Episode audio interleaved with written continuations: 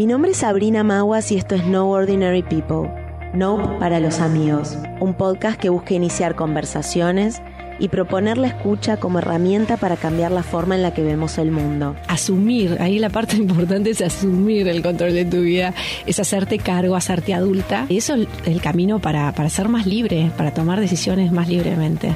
Sí, a mí lo que me pasa es que en las carreras eh, a mí me encanta cuando hay alguien que es mejor o que alguien que es fuerte porque saca como lo mejor de mí. Decir que no después valora, o sea, revaloriza tu sí. Estoy inmensamente agradecida por esta quinta temporada y la posibilidad de seguir entrevistando a estas mentes brillantes y compartiendo sus experiencias con ustedes. Este episodio cuenta con el apoyo de Blue Ship. Si querés conocer más, seguile en Instagram como arroba blueshipba.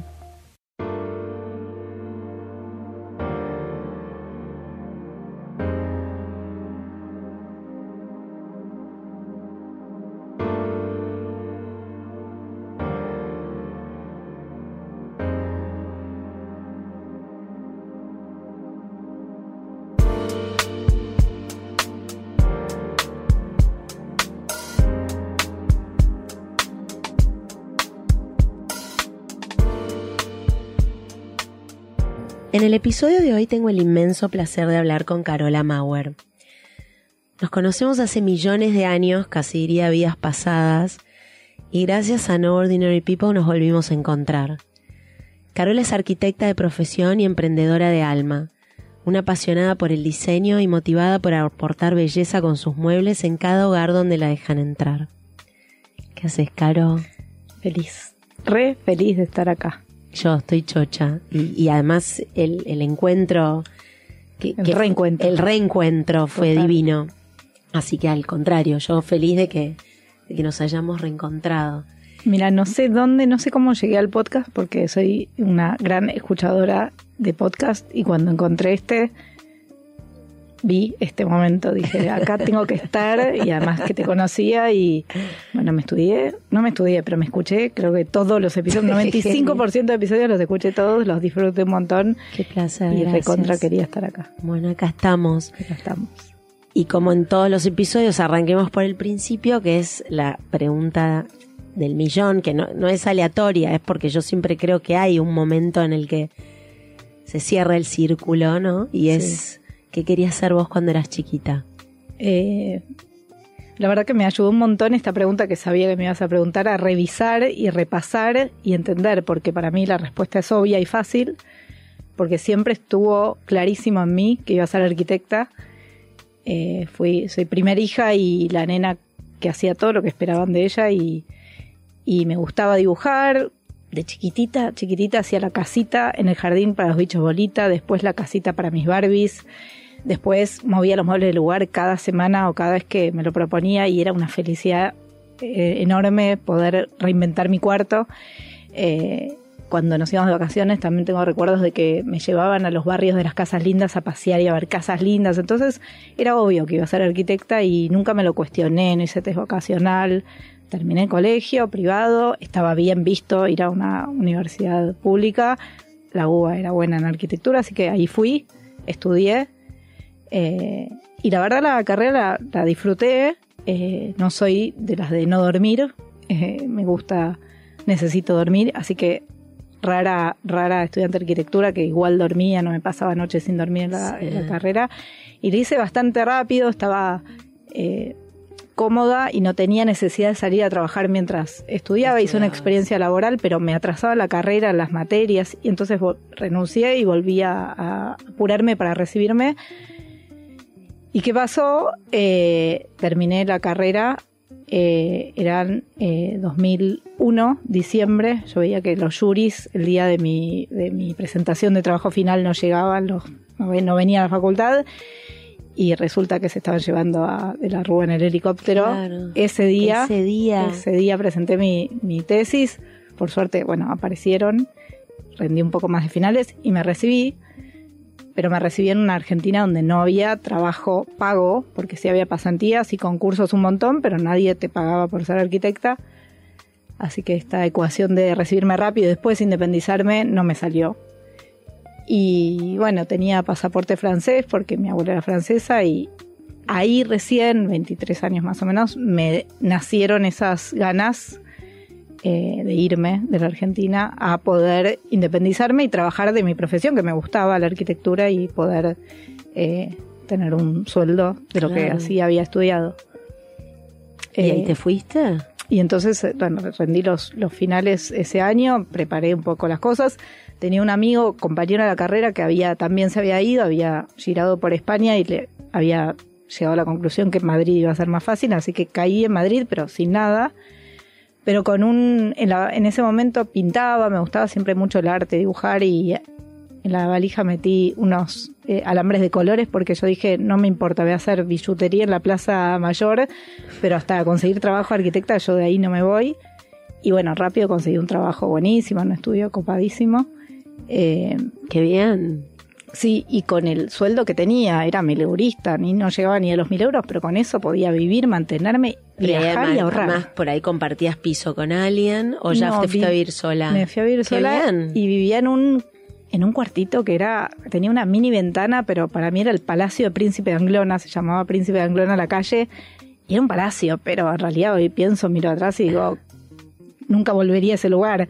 Pero bueno, descubrí con ese con esa eh, emigración no forzada, elegida, pero pero que no estaba en mis planes, una libertad, una independencia, una felicidad de, estar en un contexto, en un lugar, en una ciudad que no era la mía, que era Europa y era espectacular todo lo que veía por donde veía y cada viaje, cada fin de semana, pero además una eh, incomodidad también eh, de muchas cosas que tuve que hacer que no tenía idea, porque nunca había ni pagado una cuenta, nunca había cocinado una milanesa, ni limpiado un inodoro, nada. Y todo eso para mí estaba buenísimo.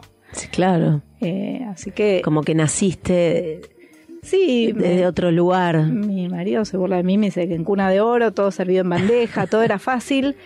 Así que para mí esa primera gran experiencia de tener que irme del país para conseguir trabajo de mi profesión eh, me regaló un montón de cosas que no me imaginaba que, que eran incomodidades que fueron buenísimas. Ahora es interesante porque por, por más que es verdad, era el 2001 y mucha gente se fue también en ese momento. Yo me acuerdo, yo estaba en, el, en ámbito, en ese, ese día veía por los monitores de la redacción el helicóptero que se iba. Ahí igual vos, hija mayor, tomaste como esa decisión, fue como, ¿la idea fue tuya o fue una idea medio inducida por el contexto? ¿Qué- No. ¿Cómo se- llegaste a decir, bueno, ok, yo me voy a ir? Fue un insight totalmente, me acuerdo, estaba en la playa en una vacación con un novio que tenía eh, en ese momento, eh, él haciendo la plancha en, la- en la- en el mar sí. y dije yo me tengo que ir. Como que me llegó así la, la- información, me bajó y ahí empecé a organizar para irme. Mi hermano ya se había ido, mi hermano apenas se recibió del colegio, fuimos al liceo Ah, francés y ahí él ya se había ido a estudiar su carrera de grado a Francia, financiado por mis padres Sí. y después volví a Argentina, pero digamos, él ya había tenido esa experiencia. Yo, hija mayor, diferente carácter, no había tenido necesidad Claro. de irme a los 18, hice la carrera como se esperaba de mí en la UBA, y recién, ya a los veintitantos, empecé a tener esa necesidad de independizarme, de hacer, y, pero no me era posible en Argentina, y me fui más lejos. Perfecto, clarísimo. ¿Y cuánto estuviste ahí en Madrid entonces? Eh, y bueno, ahí estudié, eh, trabajé en este estudio de arquitectura y estuve cinco años. Al poquito rato para mí fue esa libertad de espectáculo. Tengo esas imágenes de, de vivir en el barrio latino, la joda y bueno, unos meses de descontrol, de estar, viste, sin ninguna mirada, Sí, ser sí. quien quería ser, sin esperar que nadie, sin que nadie espere de vos nada.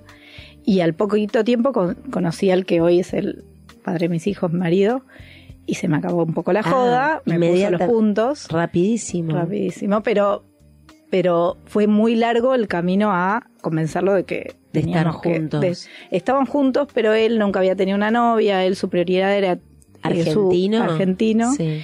su prioridad era eh, era el estudio y yo cuando lo conocí a él mirar cuando me propongo algo ahí lo ahí voy yo quería ser madre y, y había tenido varios desamores y había llegado medio a la conclusión interna no se lo había contado a nadie de que si no conseguía un hombre que me correspondiera al amor no importa, buscaba un hombre que iba a ser buen padre para mis hijos, quería un hijo con padre presente, Claro. pero si la historia de amor nuestra no funcionaba, no importa. Entonces, Vos ibas por el hijo. yo quería, tenía deseo de la maternidad. Y obviamente de, de tener una pareja, Sí, pero sí. no estaba convencida de que eso podía funcionar, eh, casarse para siempre felices. Tus papás estaban casados. Casados ellos, encima una historia de se conocieron a los 16 y siguen juntos 50 años después. Divinos. Re- Y se quieren. Y se aman y están de viaje juntos ahora en Córcega y todo buenísimo. Pero era su historia y yo no la quería repetir. Pero sí, si había un hombre que se enamoraba de mí, yo de él para toda la vida, genial. Pero si no, que sea un buen padre. Claro. Y una vez cuando lo conocí a Andrés en uno de los primeros viajes, también tuve un insight así de verlo, va, lo visualicé, estuvo con, con una nenita o algo así. Yo dije, este puede ser un buen padre. Y por él fui. Mira. Y me costó un montón convencerlo porque estábamos de novios, pero él tenía otras prioridades, hice cosas que hoy no hago ni a palos de planchar camisa a las 3 de la mañana, cocinarle, eh, para- eh, bancarlo porque él estudiaba un montón y Y trabajaba un también es montón. arquitecto. No, trabajaba en Telefónica. Él se había ido como joven profesional a España por, por una. porque acá no había mucho donde aprovechar a los jóvenes y lo mandaron allá y se consiguió una beca para hacer el máster ahí. Entonces tenía ahí la cabeza, pero yo lo quería como padre de mis hijos y además Claro, estaba lo enamorada. tenías Entonces, que ahí lo tenía que agarrar. Y nos casamos por una apuesta, porque yo quería ya formalizar, qué sé yo. No necesitaba casarme realmente, porque no es que había soñado con el casamiento, pero quería, El hijo. quería los hijos. quería- Claro. Y, y él, nos íbamos de viaje mucho, qué sé yo, te ibas el fin de semana ahí a Grecia, a Moscú, Sí, está ¿viste? cerca de Está cerca de todo. Y mis amigas empezaban a casar y les hacían las propuestas arriba de la torre, no sé cuánto. Y yo cada viaje decía, bueno, en esta me propone. Y no, volvíamos y yo lloraba por adentro, a veces por afuera, porque decía, no, no, no me propone, no me propone.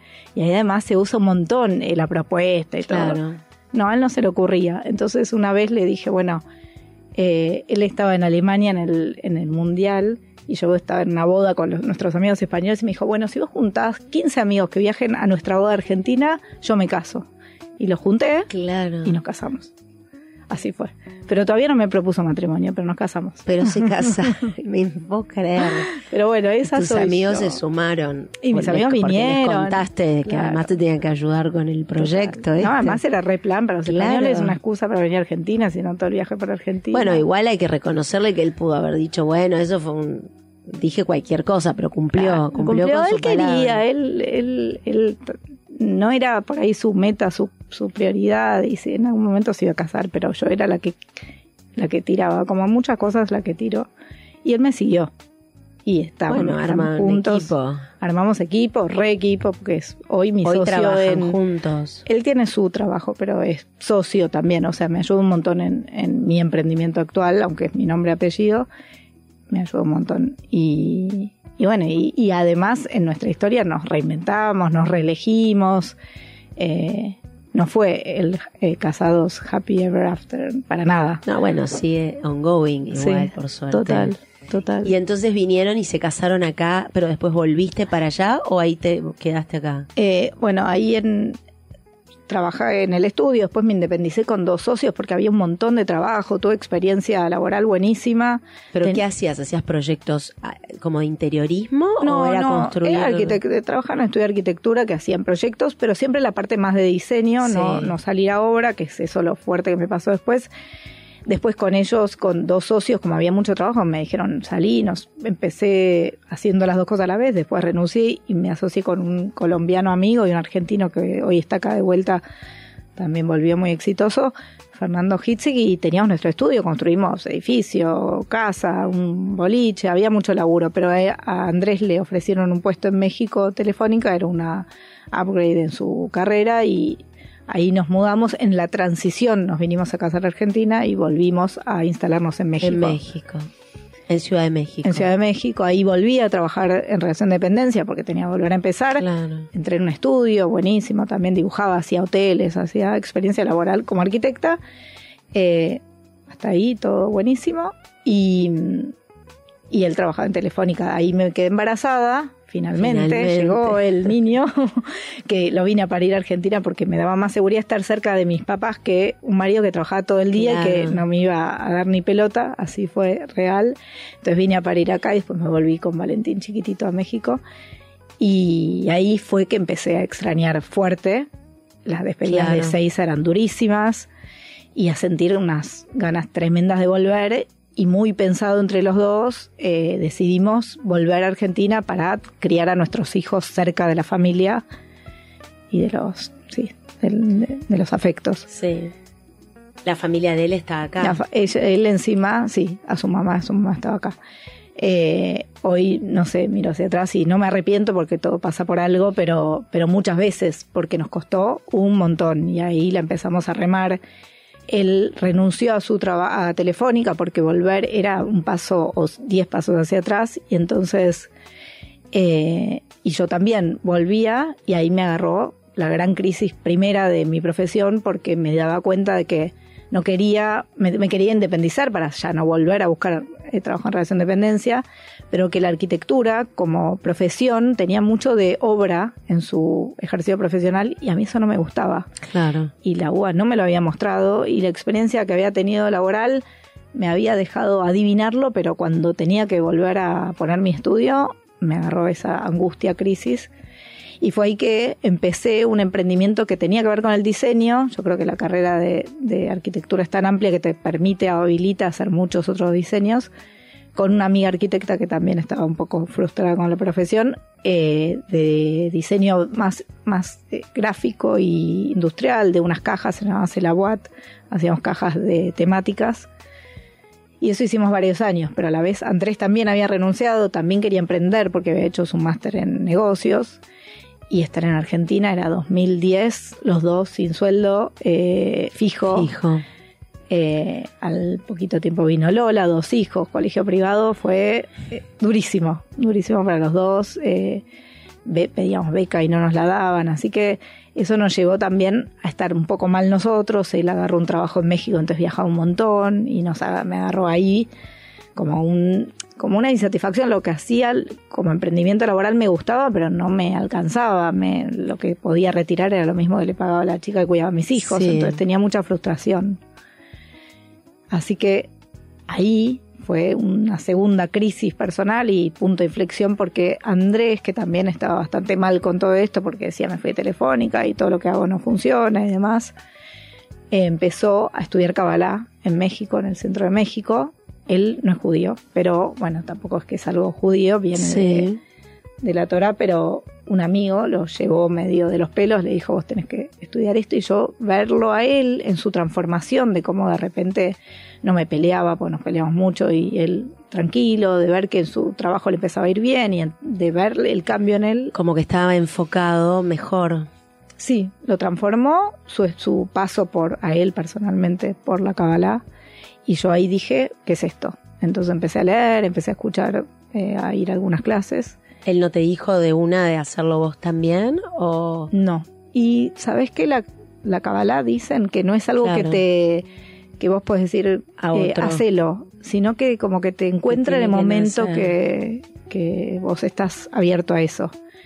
Pero bueno, me hizo tanto bien a mí, le hizo tanto bien a él, que uno tiene esas ganas de contagiarlo, de contarle, hace esto, porque a mí realmente me, me fue, el, fue, el, fue lo que nos salvó, fue el, el puntapié para entrar en un montón de otros aspectos que, o, o disciplinas que después eh, encaramos los dos, cada uno por su cuenta, pero que, que antes estaban inhabilitadas. Yo soy hija de, de psicoanalista, nunca, nunca había estado habilitado en mi casa que una astróloga podía traerme una información relevante o que la meditación me podía ayudar a eh, llegar a un estado que, que me haga bien, eh, bueno, miles de disciplinas de codificación, constelación, todo lo que después fui investigando y ver que suma, porque uno va y prueba y si te aporta buenísimo y si no descartas, pero yo no lo tenía en, Sí, ni en el radar. Total.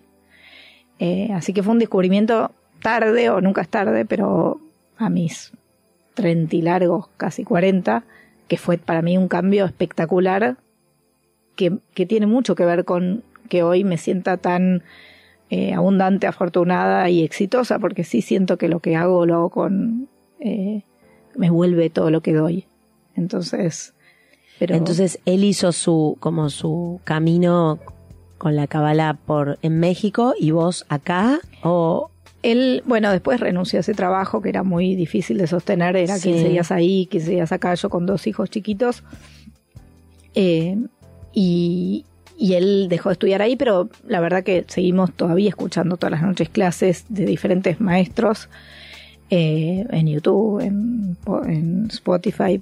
Pero bueno, después seguimos estudiando juntos, pero fue eh, a mí ver, ver los cambios en él me hicieron dar ganas de, de saber de qué se trataba y ahí empecé yo a estudiar y aplicarlo, porque lo que te dicen es, no, no tenés que hacer esto. ¿Y cómo sentís que, como concretamente, en qué te empezó a cambiar? ¿Qué, qué aspectos empezaste a darte cuenta que... Tantas cosas, pero no, no pararme en la carencia, no estar enojada con que porque a mí no y, y porque no tengo esto, porque medir, eh, viste, eh, sino estar parado desde el lado de, de- de la abundancia y, y habilitarse a que sí te puedan pasar las cosas buenas y, y dar sin medir que te va a volver, sino dar y aportar valor al otro.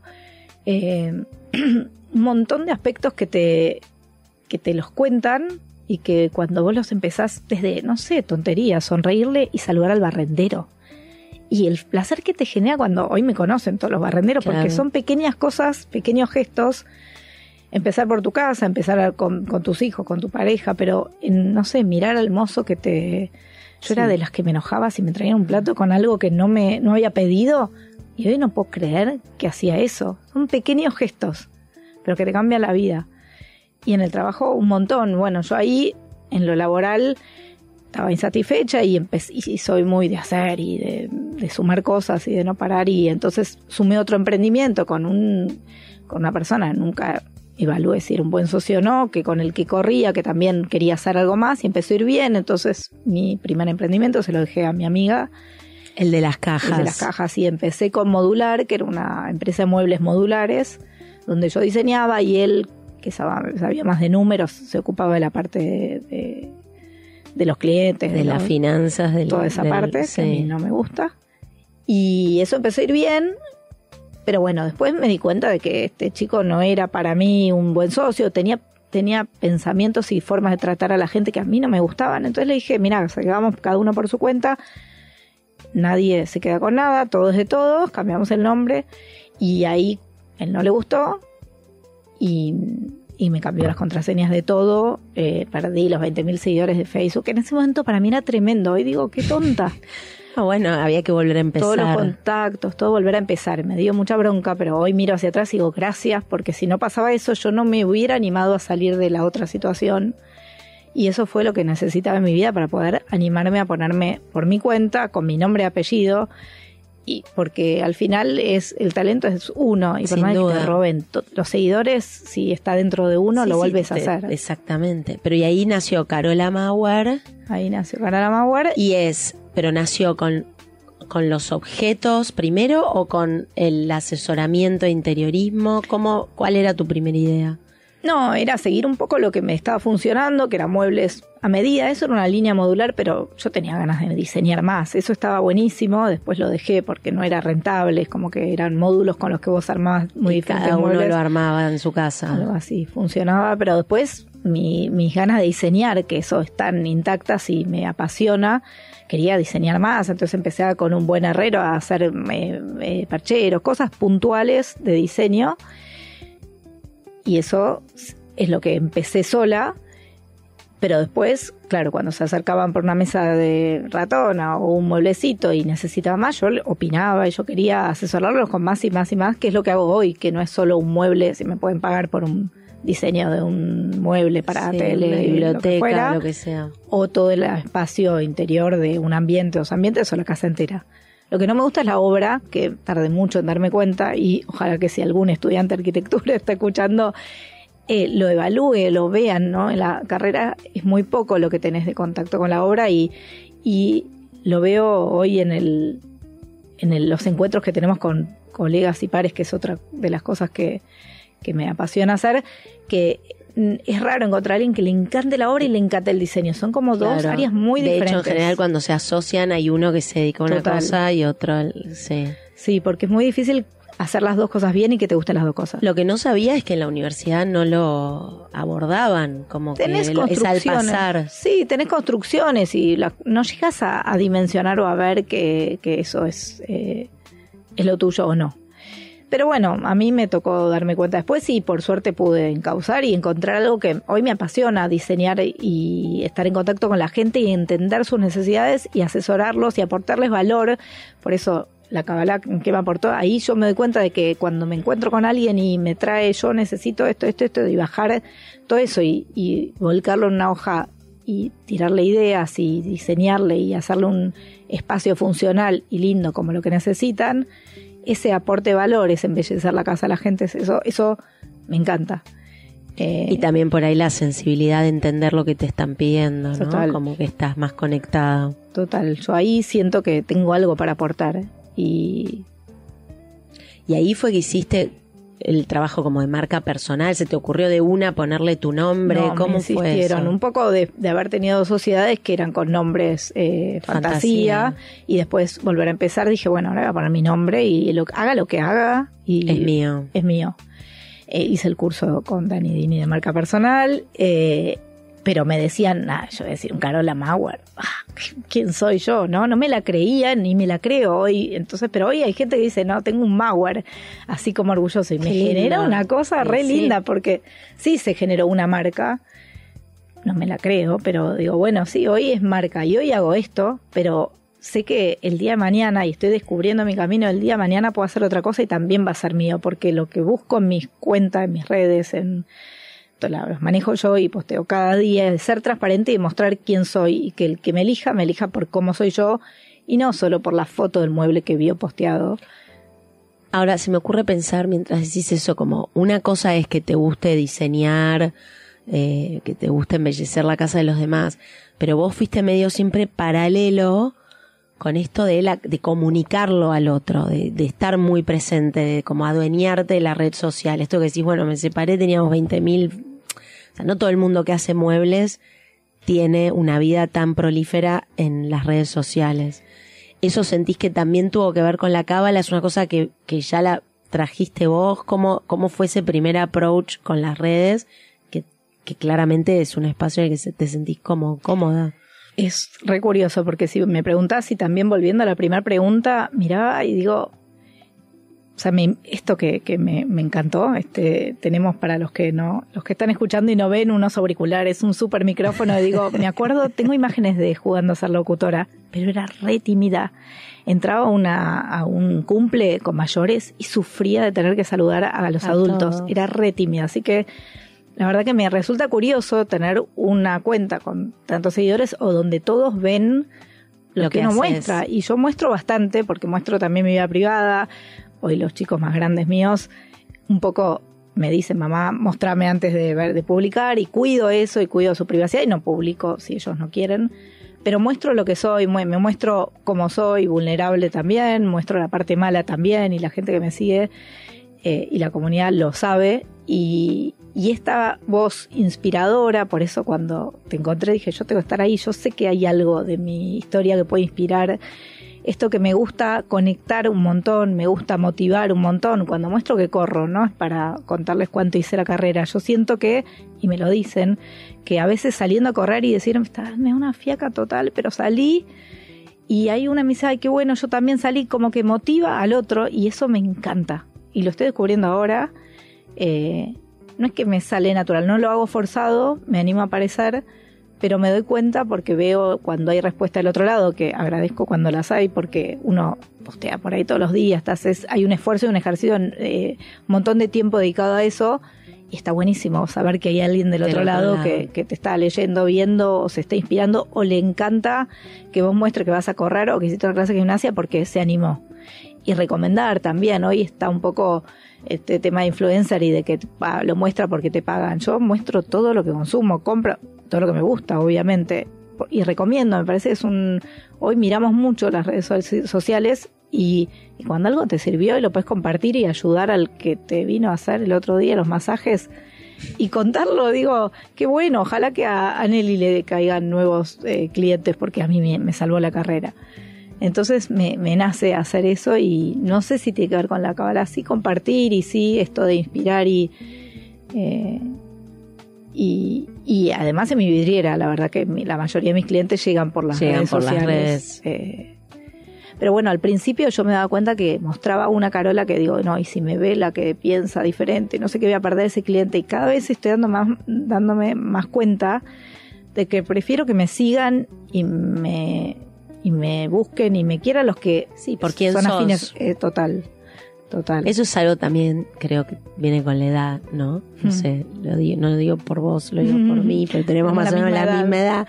Pero yo creo que uno, eh, si algo positivo tiene los post 40 es como si fuese una especie de reformateo en el que empezás a, a valorar lo que fuiste siempre y que y a dónde llegaste y decir, sabes que yo ya no, no quiero Fingir. ser fingir, ser una con uno, otra con otro. O sea, No. Esto es lo que hay. Sí. Si te gusta bien, bien. Y si no, Sí, también. total. Es la edad, su, seguramente, porque también uno dice, bueno, tiene, estás en la mitad de tu vida, te queda la mitad y no la voy a ga- malgastar en estar con alguien que no, No. quiero estar, como nada, esta soy quien soy. También aceptarte más a uno mismo, valorarte y, y, y el que está conmigo y no me acepta como soy, no voy a estar con esa No, y persona. también ni- yo creo que por más que hay como todo un lado muy duro de las redes sociales y muy cuestionable, también creo que nos permitió tal vez a todos darnos cuenta que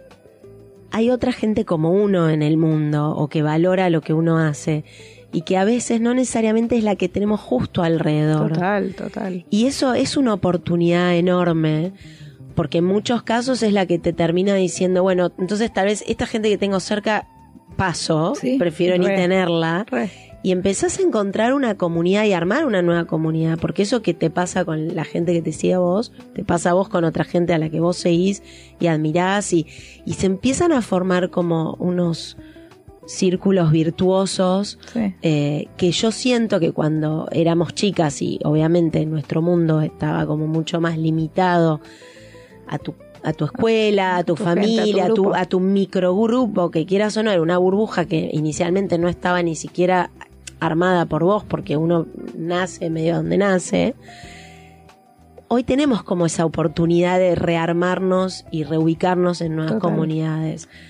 Hay que permitírselo, no es fácil. No es fácil. No es fácil. A mí haberme ido afuera y vuelto me ayudó un, un poco porque lo, lo sufrí un poco de, de- de los grupos, grupo de, de tapú, grupo de, Sí. del cole, grupo de, viste, los grupos donde perteneces y a veces no tenés ganas de ir, no tenés ganas de estar porque no tenés esa afinidad, te vas redescubriendo, uno va evolucionando y vas cambiando. A mí todo este descubrimiento de cosas más holísticas que, que llegó más en los últimos años, también me hacen querer encontrarme con gente con la que puedo compartir esto, que no es mi grupo de toda la vida, que las adoro a mis amigas y con las que comparto ciertas cosas, pero todas estas cosas no las comparto con ellas. Entonces también te, te- al reinventarse o al redescubrirte, eh, con el paso del tiempo, con un montón de, de cosas que nos permiten eh, evolucionar, también te dan ganas de juntarte y agruparte con gente afín. Totalmente. Y las redes sociales de verdad que te, te, te habilitan esto. Recién hace un ratito venía chateando con un-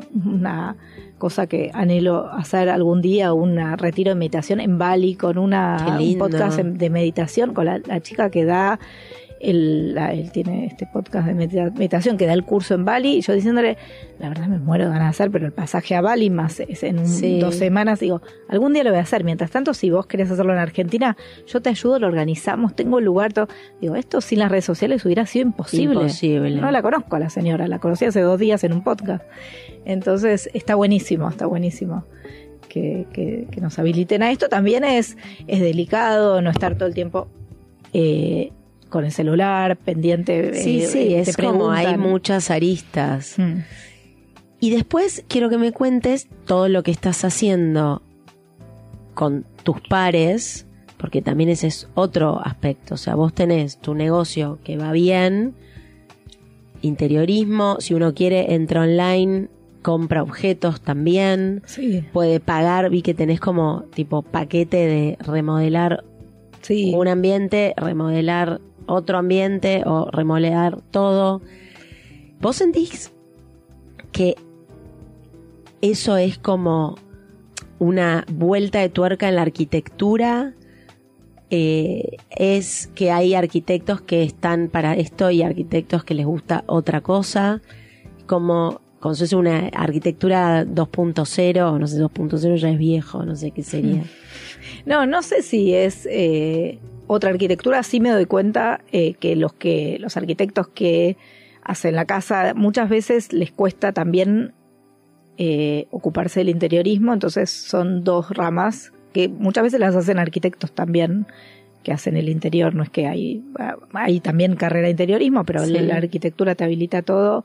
Pero sí trabajo con un montón de estudios de arquitectura que eh, interior, construyen y vos haces el interiorismo. o también con arquitectos interioristas que vienen a que yo les ayude a la parte Ah. de la ejecución de todo el mobiliario, porque bueno, hay que prestar atención a un montón de cosas y, y a veces es difícil, incluso los arquitectos interioristas contratados para hacer proyectos vienen a mí para que los ayude a la parte de ejecutar el mobiliario y a veces me contratan como interiorista.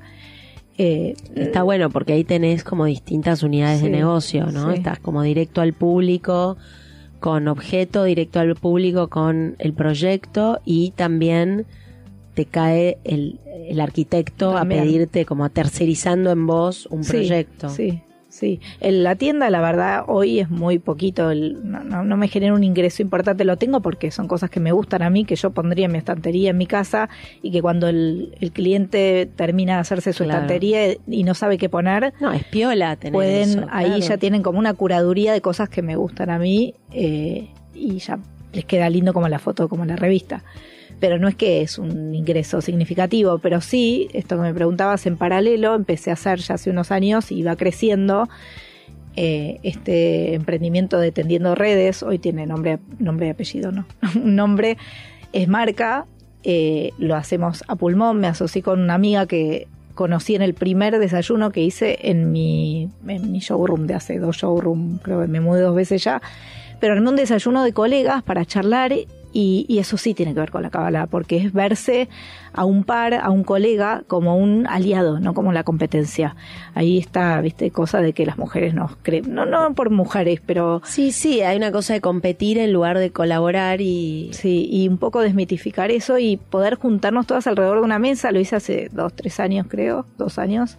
¿Qué el hiciste? primero. ¿Invitaste amigas Invité- o había no, gente que no ni conocía conocías? a nadie. Ah, Eh, a todas colegas que yo quería conocer, que las conocía por las redes, pero las quería conocer y charlar En persona. en persona, arquitect- arquitectas, diseñadoras interioristas, ahí vino Flor, la que es mi socia, vino la que fue mi primer jefa, arquitecta que tenía un emprendimiento de interiorismo, y así varias. Y obviamente fue espectacular, todas charlando. Habíamos, yo había pensado como una dinámica de juegos y cosas por si no se animaban a hablar, Claro. ponías un tema en común, todas colegas, no las podía callar. Y obviamente todas nos queríamos juntar de vuelta, pero 15 agendas de mujeres, imagínate, era Claro. imposible. Entonces yo dije con Flor, dije, hagamos uno y la que quiera se suma. Y así uno, hicimos otro, hicimos otro.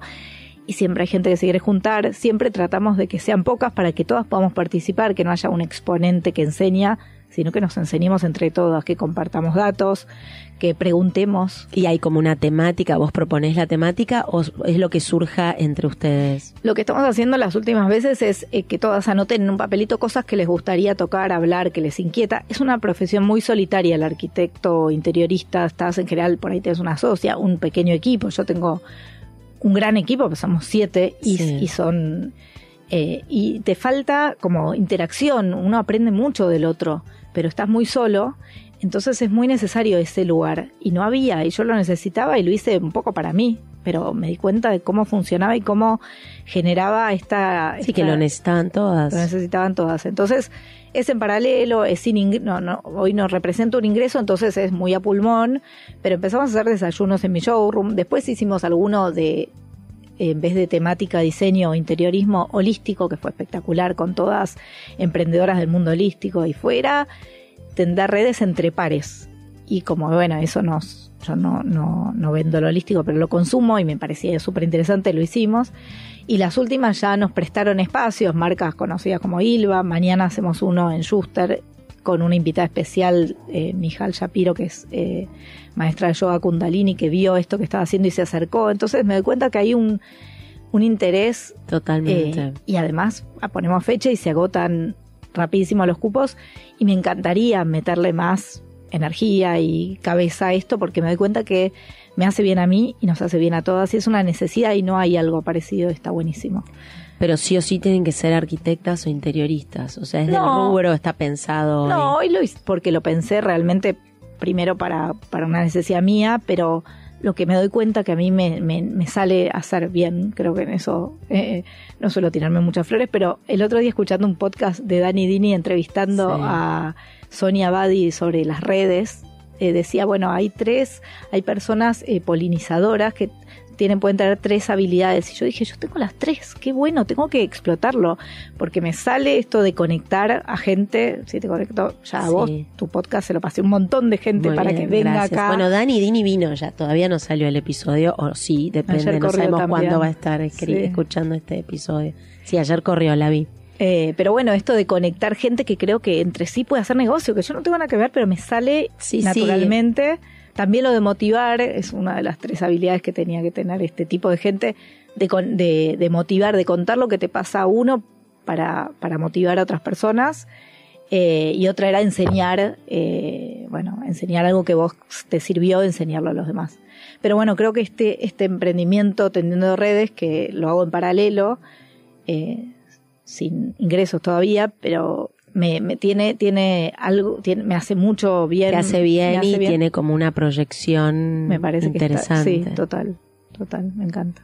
Qué bien. ¿Y qué es lo que pensás, qué propones? Ah, digo, no es un año fácil eh, en Argentina, digamos, económicamente, que yo, vos sentís que eh, vos estuviste bien igual, la gente le, le, le da bola a sus casas, post pandemia, pre pandemia hubo un cambio de actitud en cuanto Mm. a, a- a cuánto uno Miraba eh, su casa. mira su casa, invierte en su casa. Sí, la pandemia para mí fue un, no fue un año o dos de mucho, mucho trabajo, porque la gente estaba encerrada, miraba sus casas, no gastaba en viaje, no gastaba en comer Claro. afuera, así que gastaba en sus casas y para mí fue un desafío enorme trabajar sin vernos la cara con mi equipo y poder eh, cumplir toda la necesidad, porque a mí me piden, yo sí estoy, después pienso cómo, pero estoy. Entonces trabajamos un montón y, y creció un montón también eh, la empresa. Y después, bueno, se abrió todo y yo dije, uy, ¿qué va a pasar? Y obviamente toda esta situación complica un montón, dificulta y, y alarga todos los procesos porque todo lo tenés que recotizar mil veces, los Claro. presupuestos duran dos minutos y cada vez que la- no es una compra impulsiva, entonces te le pasas un presupuesto de 10 ítems que lo hiciste con el tapicero, con el marmolero, con el carpintero, con Sí. la y cuando se decidieron, consultaron con el marido, consultaron con la tía y dicen, bueno, quiero, no, ya tengo que presupuestar todo, es un retrabajo. Pero bueno, ahí estamos. Por eso trato de eh, comunicar esto de que al que me pregunta precio, que le pregunta siete más, y bueno, ese por ahí lo voy a perder porque no puedo pasar precio, porque no tengo una lista de precios finita. Lo hago todo a medida y todo lo calculo a medida. Pero hoy mis clientes son, o sea, siguen habiendo mudanzas, siguen habiendo eh, eh, eh, Sí, cambios es en las bastante casas. como imprescindible. El que lo necesita eh, es un montón de plata cambiar todos los muebles de la casa porque las cosas valen un montón. Pero, pero siendo- sigue habiendo un montón de trabajo. eh, sobre todo esto de estos cambios que, que si lo necesitas hacer y te, te vas a mudar o te vas a querer por ahí sí no podés invertir en, en mudarte a una casa más grande pero por ahí llegas a poner tu casa más linda Como renovar la bien. casa. y también creo que en momentos difíciles para todos también buscar estar bien y sentirte a gusto en el lugar donde vivís es un- Importante. sí. Eh, En ese, en ese aspecto vos sentís que todas estas como esas prácticas como más holísticas que decís, como lo llamás vos, te, te interfirieron en tu tipo, en tu manera de, pensar los muebles o de dibujar o de diseñar. O sea, ¿te sentís una arquitecta distinta o no? O, desde que arrancaste ves como un, hilo conductor como muy claro o muy similar a, la Carola del principio. No, similar no, nunca, y sí veo una gran evolución y siento que me dan las herramientas de de seguir evolucionando cada día, de ser cada día una versión mejor de uno mismo. En el diseño no me doy cuenta si cambió, pero sí por ahí en la escucha con el otro, en la conectarte con el otro, estar cuando vienen a contarte a, a- Sí, eso Sí. que decíamos antes, por ahí hay inter- esa capacidad de interpretar mucho más Sí, y, y, sobre todo herramientas para tratar con el otro, porque uno en el, en el mundo del diseño interior y de la arquitectura te encontrás con un otro que está en un cambio, en un proceso interior, Claro. en una historia propia y muchas veces uno que no le entregó el, bueno, tantas anécdotas tengo para contar, pero la cosa así igual como uno quiere, el hacer a medida es también un factor sorpresa porque vos no ves lo que estás encargando. Claro. Ves un render, ves un 3D, ves el material con el y que haces, pero después te lo con la expectativa del Y cuando cliente. del otro lado hay un cliente frustrado por su vida, enojado por sus cosas, que la, hay gente así de todo tipo, y uno la liga. Entonces esas herramientas holísticas me ayudan y me di cuenta que a- en el rubro y en el ambiente Sí. muchas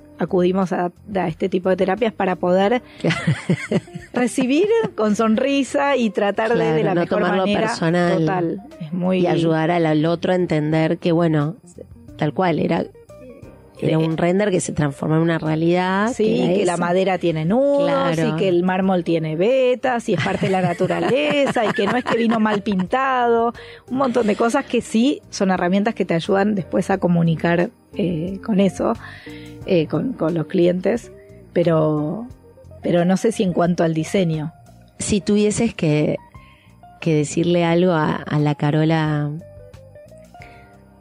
más chica en algún momento de tu vida hoy, ¿qué le, qué, qué le dirías? ¿Qué consejo le darías? Mira, eh, creo que, que le diría que, que no tenga miedo a elegir o equivocarse, que los errores, que es algo que aprendí en este último tiempo, que los errores son parte del proceso y son tan, eh, enseñan tanto como la- los aciertos, que de ahí se aprende un montón. Y cuando entendí eso me, me relajé un montón. No estaba habilitada a eso porque siempre me, me marcaron el camino, porque ellos, mis padres, hicieron lo mejor que pudieron como padres y les agradezco un montón. Y todos los padres somos la- lo mejor que podemos con nuestros hijos, Total. pero tenía todo tan fácil que no me animaba a elegir, no, no, no sabía decidirme si- decidir sin miedo. Y eso lo aprendí con los años. Y hoy me ayuda un montón en cada decisión de cada aspecto de mi vida, saber que si me equivoco no pasa nada y de eso se aprende. Y lo, uso- lo uso mucho en mi equipo, porque el error de una le tiene que enseñar a todas las demás. Y cuando algo no sale bien en una entrega hay solución y se puede remendar y siempre estoy y doy la cara para arreglar lo que no era como estaba esperado, pero, pero es parte, es parte de y eso, haberlo aprendido me, me ayuda un montón. Gracias, Caro, una genia. Gracias a vos. Placer. Divina.